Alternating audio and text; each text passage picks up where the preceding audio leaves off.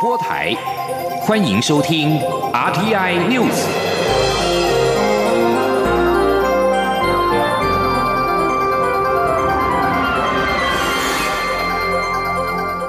听众朋友您好，欢迎收听这节央广主播台提供给您的 RTI News，我是张顺祥。首先把新闻焦点关注的是蔡英文总统的出访行程。蔡英文总统抵达自由民主永续之旅的最后一站圣路西亚，展开三天两夜的访问。蔡总统在当地的第一个公开行程，就是出席由我国协助新建的圣朱德医院整建计划工程动工典礼。总统在典礼当中致辞表示，这座医院不仅能够大幅提升陆国的南部民众的就医品质，强化陆国整体的健康照护体系，更是落实了联合国永续发展目标。对于北约前秘书长拉斯穆森呼吁欧盟支持台湾，蔡总统感谢国际友人关心台湾，他并且希望国人要珍惜台湾的民主自由，并且世世代代的传下去。记者欧阳梦平随团的采访报道。香港反送中运动持续展开。北约前秘书长、丹麦前首相拉斯穆森在英国《卫报》发表文章，表示从香港运动看到中国与民主无法共荣。他呼吁欧盟领导层应该放弃迎合中国，维护台湾民主体制，并应与台湾领导人会面，继续推进投资伙伴关系。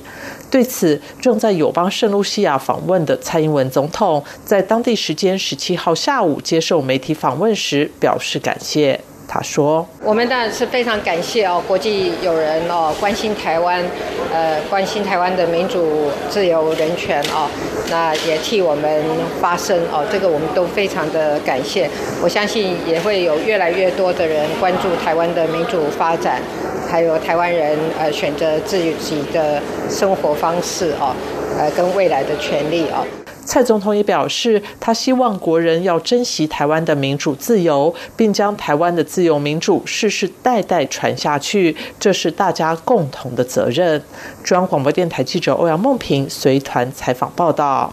蔡总统下午则是会晤圣路西亚总督史纳克，并且视察香蕉出口集货中心作业。晚间则是出席史纳克举办的国宴。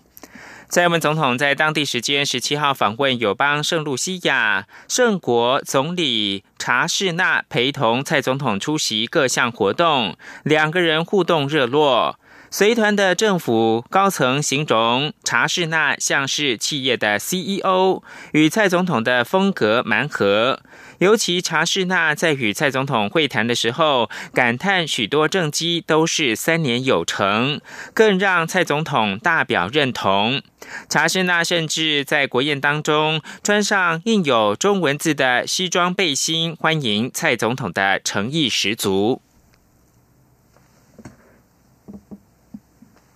蔡总统下午视察香蕉出口集货中心作业时，查士纳提早到场，突然跑进媒体采访我国技术团团长郑世龙。查士纳搭着郑世龙的肩，大赞他的工作非常了不起，帮助圣露西亚度过最艰难的时刻，将陆国的香蕉外销到英国。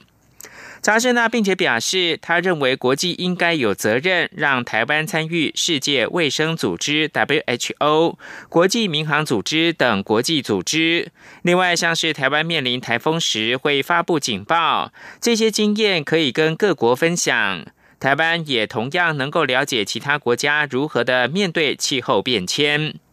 晚间，查士纳也陪同蔡总统出席总督史纳克举办的国宴。他特地穿上了一件大红色丝质西装背心跟领结，上面印有李白的“静夜思”中文字句，颇为抢眼。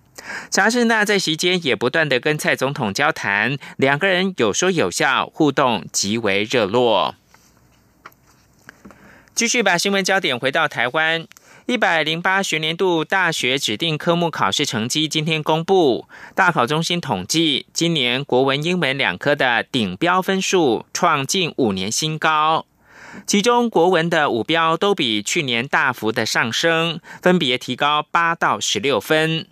至于数学甲、物理跟历史的顶标，则是创近五年新低。请记者陈国维的采访报道。大学指考成绩单十八号寄发，大学入学考试中心统计全国考生各科五标成绩，并公布近五年五标分数变化。统计显示，包括国文、英文、数理、化学、生物及公民与社会等六科五标都全面比去年高，国文更有大幅度的提升，成绩位于第八十八百分位数的顶标飙到八十五分，比去年七十七分多出八分；位于第七十五百分位数的前标从七十变。八十分，均标从五十九分进步到七十二分，后标一次多了十六分，从四十六变六十二，底标也从三十八上升到五十三。大考中心副主任郑中平说：“今年的那个长文的题目比较少，那另外就是今年跨领域的这个题目，好，特别是古文跟例如说自然领域或社会领域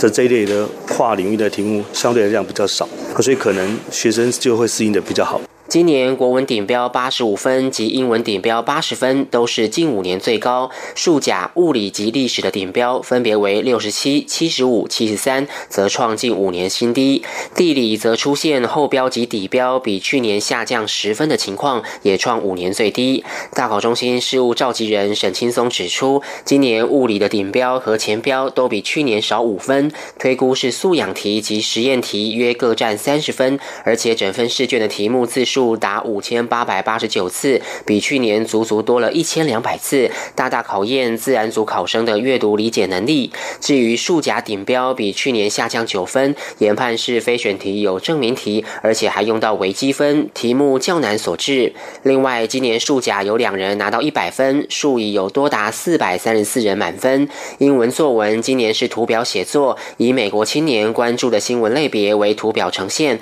要考生描述图表内容。并说明自己较关注或不关注的新闻主题及理由。统计显示，全国没有考生拿到二十分满分，有两人获得十九点五分最高，零分则有五千九百六十三人。只考各科成绩人数百分比累计表以及各科五标已经公布在大考中心网站。考生如果对成绩有异议，可以在七月十九号到二十三号申请复查。中央广播电台记者陈国伟台北采访报道。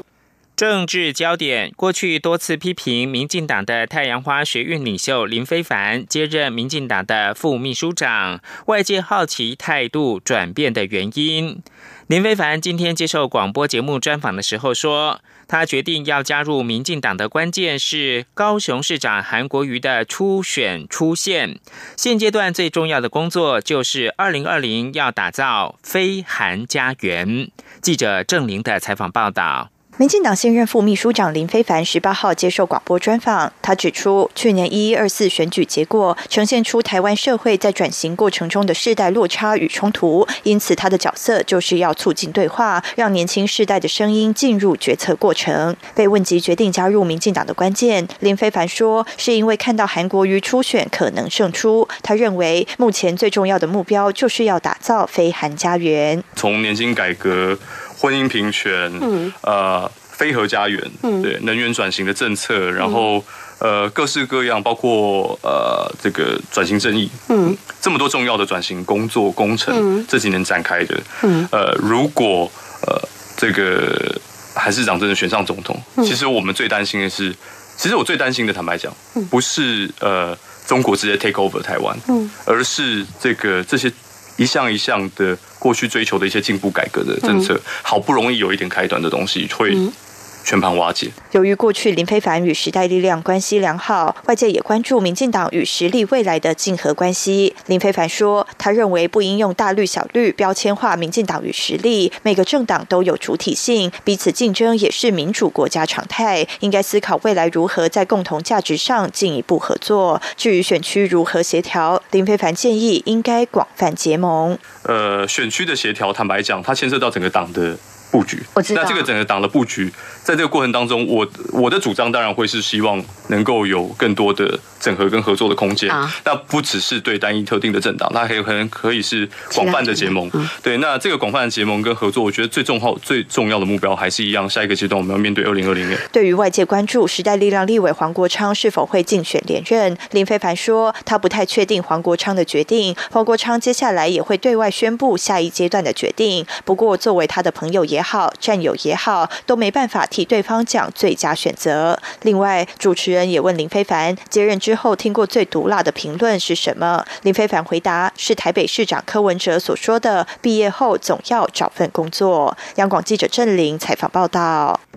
民进党跟国民党总统初选抵定，外界关注台北市长柯文哲的参选动向。尽管尚未宣布参选，但柯文哲近来炮火猛烈。他今天出席第一届内科千人捐血热血同框活动之后，受访表示。二零一八县市首长选举白绿分手期间，还发生了葛特曼事件。如今行政院长苏贞昌在提他曾说连任会支持蔡英文总统一事，我也不客气的回击，有够不要脸。有媒体询问，若是他当选，能够带给台湾人民什么希望？柯文哲说，他较为务实。实事求是，至少在他当台北市长期间，贪污案、舞弊案明显减少。面对媒体询问，对民进党炮火全开是否是参选的起手式时，柯文哲说：“我就是这个调调。”还说自己已经豁出去了。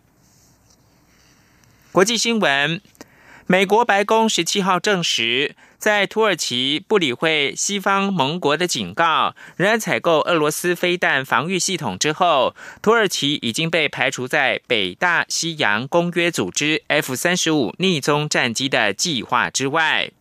白宫发言人格里向说：“美国制造的 F 三十五联合攻击战斗机没有办法跟俄罗斯用来学习先进能力的情报搜集平台共存。”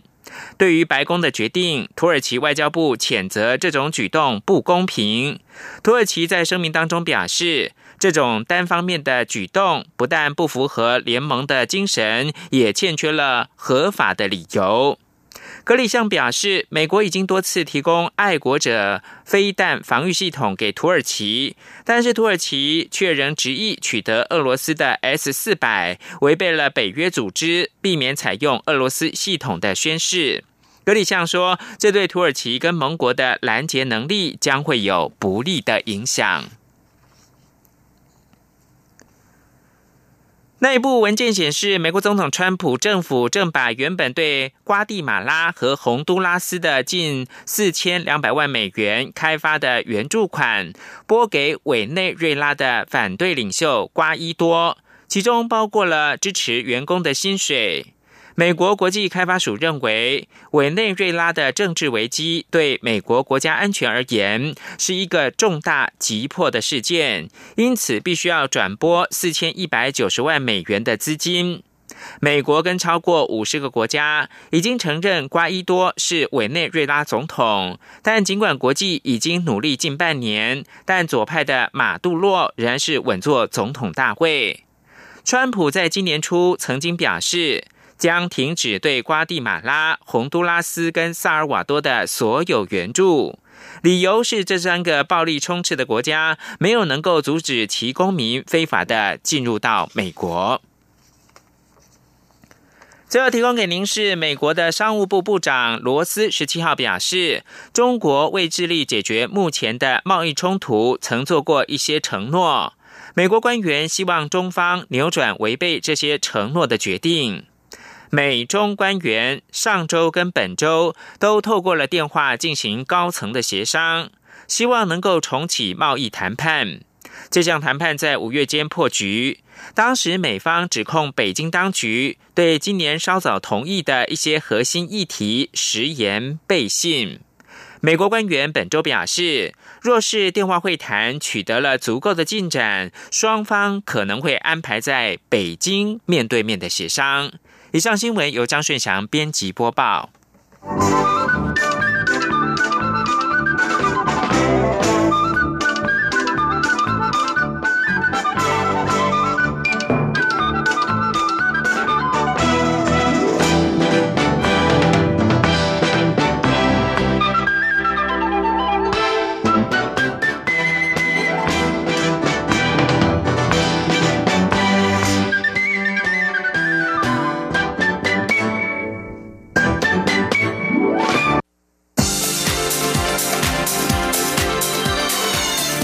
是中央广播电台台湾之音，欢迎继续收听新闻。欢迎继续收听新闻，我是陈怡君。针对加勒比海友邦圣文森来台设立大使馆一事，外交部今天回应指出，圣文森驻台大使馆规划设置在天母使馆特区，预定会由该国总督亲自来台出席开馆仪式。我方在设馆的过程也会提供必要的行政协助，希望一切顺利进行，如期展开。记者王兆坤的报道：圣文森将在台湾设置大使馆。蔡英文总统在圣文森国会演说时，特别感谢该国国会议员通过这项决定。总统强调，新的大使馆将开拓新的合作机会，并深化两国邦谊。外交部拉美斯指出，我十七个邦交国只剩圣文森未在台湾设馆，因此对圣文森的设馆决定表示欢迎。目前规划将设置在天母的使馆特区。拉美斯副司长张俊飞说：“圣文森他的国会也通过了相关的预算，那么外交部这边也都会提供呃必要的这些行政的协助等等了啊。那我们希望都能够一切顺利，能够如期展开。”蔡总统访问海地与三圣等四个友邦，拉美斯指出，总统此行的目的之一是检视双边合作计划，并了解对方需求。但我与友邦的合作计划都在按照既定程期进行，并未特别针对其他需求进行讨论。中央广播电台记者王兆坤台北采访报道。针对国际重要媒体调查报道，证实台湾媒体受到控制与渗透的危机。正在友邦圣路西亚访问的蔡英文总统表示，很多的消息我们也多多少少都有听闻。他也希望台湾社会对于被操作过的或是说错假的讯息，都能够特别的警觉。英国金融时报报道，旺旺中时媒体集团旗下媒体一面倒支持即将代表国民党参加二零二零年总统大选的韩国瑜。旗下的记者更是透露，中国国务院台湾事务办公室直接打电话下达编采指示。中时电子报十七号傍晚刊登声明，表示这是恶意重伤的假新闻。中天电视同时还表示，如果有其他媒体引用，将会提出告诉。前丹麦首相、北约前秘书长拉斯穆森十六号则是投书英国《卫报》，表示最近发生在香港的事件足以显示中国对于民主的威胁。欧洲国家应该要挺身保卫有着相同价值观的台湾。总统对此表示，非常感谢国际友人关心台湾，关心台湾民主、自由、人权，也一再为台湾发声。非常感谢，相信会有越来越多人关注台湾的民主发展和台湾人选择自己生活以及未来的权利。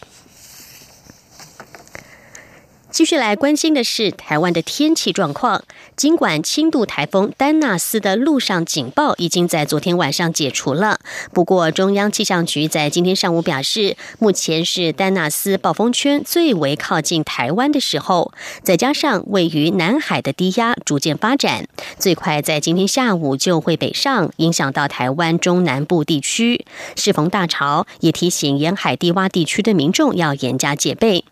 而随着丹纳斯加快脚步扑往日韩，预估海上警报在今天深夜也可以解除。记者吴丽君的报道。今年第五号台风丹纳斯十八号上午十一点的中心位置，已经来到鹅銮鼻东北东方两百七十公里的海面上，以时速二十六公里朝北前进，强度略微增强，七级风暴风半径则维持不变。气象局表示，目前丹纳斯暴风圈已经进入台湾东半部及北部海面，对附近海域及巴士海峡都构成威胁，外围环流。也将为嘉义以南地区、恒春半岛及兰屿带来局部大雨或豪雨，东半部地区和云林以北山区也有局部大雨发生的几率。此外，基隆北海岸、台湾东半部以及兰屿绿岛、恒春半岛和南部沿海都有长浪出现，沿海空旷地区也出现强阵风，海上风浪也明显增大。适逢十八十。九号号大潮期间，台湾中南部及东南部沿海低洼地区都要严防海水倒灌。此外，自吕宋岛与丹纳斯分离的低气压，目前仍未在南海，并持续发展中。预估十八号下午就会北上影响台湾，所幸受限于地形以及垂直风切较强，因此增强为热带性低气压的几率也下修，但仍可能为台台湾中南部地区带来明显的雨势。预报中心检任记证吴婉华说：“现在这个系统还是一个低气压，我们预估在今天白天它的环境还是有机会让它再稍微增强一些，但今天晚上到明天，它进入的环境相对而言不理想，所以发展机会就没那么高。但是不论这是个低气压或是热带性低气压，它的移动方向就是北上，影响我们。预估今天晚上开始到明天，就是受它的影响，南部、中部、东南部和东部地区的朋友特别注意。气象局也预估，登纳斯海上警报解除的时间大约落在十八号深夜，但也不排除随着登纳斯加快扑往日韩，渴望提前解除对台湾的威胁。中央广播电台记者吴丽君在台北采访报道。中央研究院在今天指出，由中研院所主导的台湾蛋白质计划，最近与体学生技公司合作，提出下一代 DNA 定序新方法，不但速度更快，成本更低，准确度也与市面上的方法不相上下。未来将能够用于精准医疗以及打击犯罪等等，预估最快五到十年就可以商品化。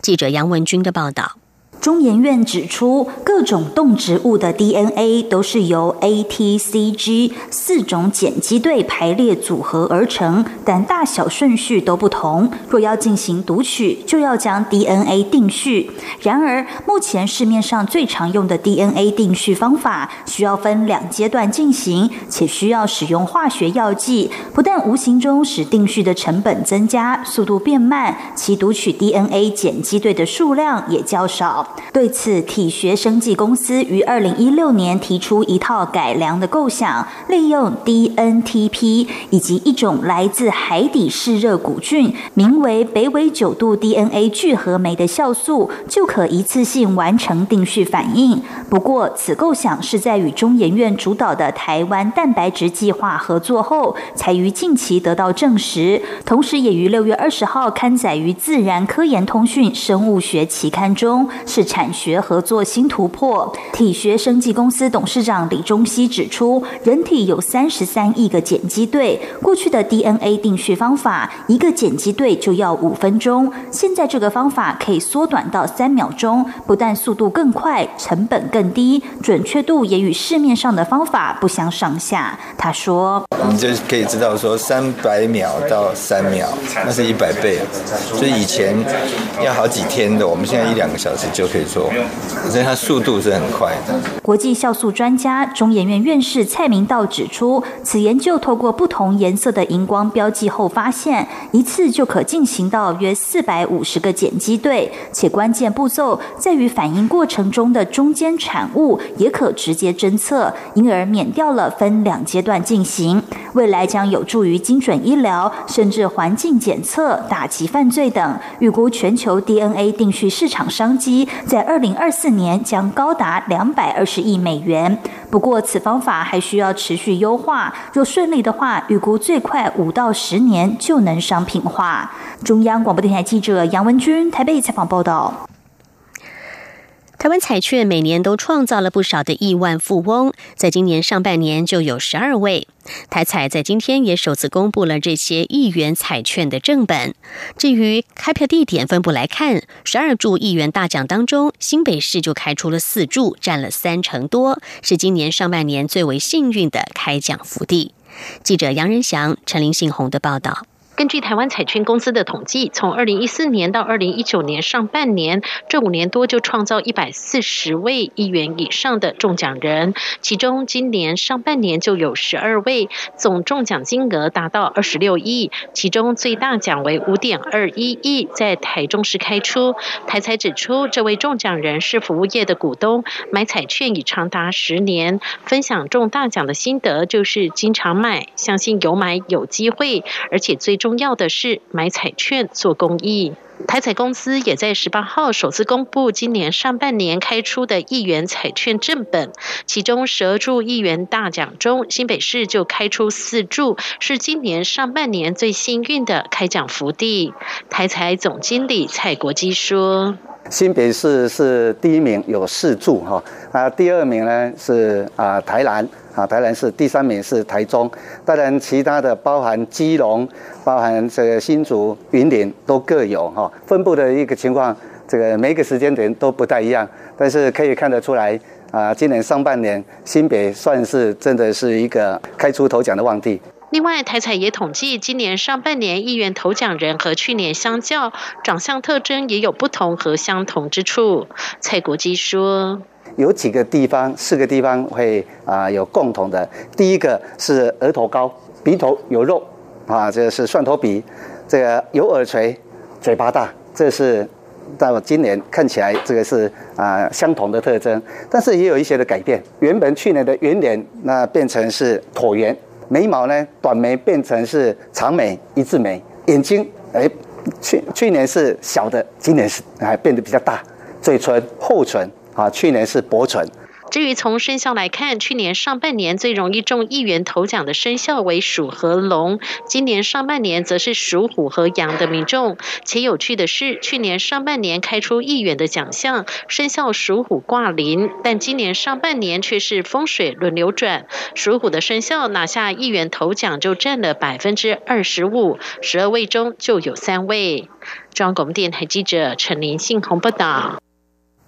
关心国际消息，日韩两国之间因为战时强征劳工的问题，引发政治经济纷争。日本放送协会 NHK 报道，随着寻求第三国仲裁的最后期限将在今天到期，日本正考虑把和南韩有关战时强征劳工的问题提交到联合国国际法院 ICJ 来处理。日韩对日本在一九一零年到一九四五年期间强征南韩劳工的赔偿问题存有争议。南韩最高法院去年裁定，两家日本企业必须赔偿韩国劳工，但是日本认为这违反了一九六五年签署的日韩请求权协定。当时日本要求找第三方仲裁，但是遭到首尔的拒绝。今天则是采取这些安排的最后期限。为回应南韩法院裁定日企需要赔偿被强征劳工，日本已经从四号起对出口到南韩半导体的原料加强管制。日本跟韩国十二号才刚针对了日本出口管制措施进行了大约五个小时的闭门会议，但是日方坚持这是基于安全保障理由加强管制，因此双方并没有交集。根据 NHK 报道，一旦过了期限，日本将准备反制措施，包括考虑提交到国际法院。脸书计划推出的加密货币 Libra 让世界各国可以说绷紧了神经。七大工业国家 G7 财政部长和央行总裁十七号起在法国上帝利召开为期两天的会议，Libra 是与会者最关切的议题。一位要求匿名的官员表示，他们就 Libra 进行了一场非常具有建设性而且详细的讨论，并且取得共识，必须对此采取行动。所有与会者都对当前情势以及需要快速的行动表达了关切。法国和德国财长先前就已经对脸书的这项计划表达严重关切，因为 Libra 可能会对全球金融稳定造成影响。另外一方面，白宫顾问肖恩表示，在美国明年担任 G7 轮值主席国的时候，川普政府将会以不同的方式来领导 G7，采用较短的公报，并且会改变 G7 工作的方式。肖恩是美国总统川普的国际经济事务顾问。他表示，白宫认为像 G7 这类的多边组织非常有用，但是却被太多不同的议题牵绊。不过，肖恩也否认了川普政府和 G7 以及 G20 等多边组织渐行渐远。他强调，由于这两个组织没有庞大的官僚体系和常设的秘书处，运作反而会比较好。以上 T N News 由陈义军编辑播报，谢谢收听，这里是中央广播电台台湾之音。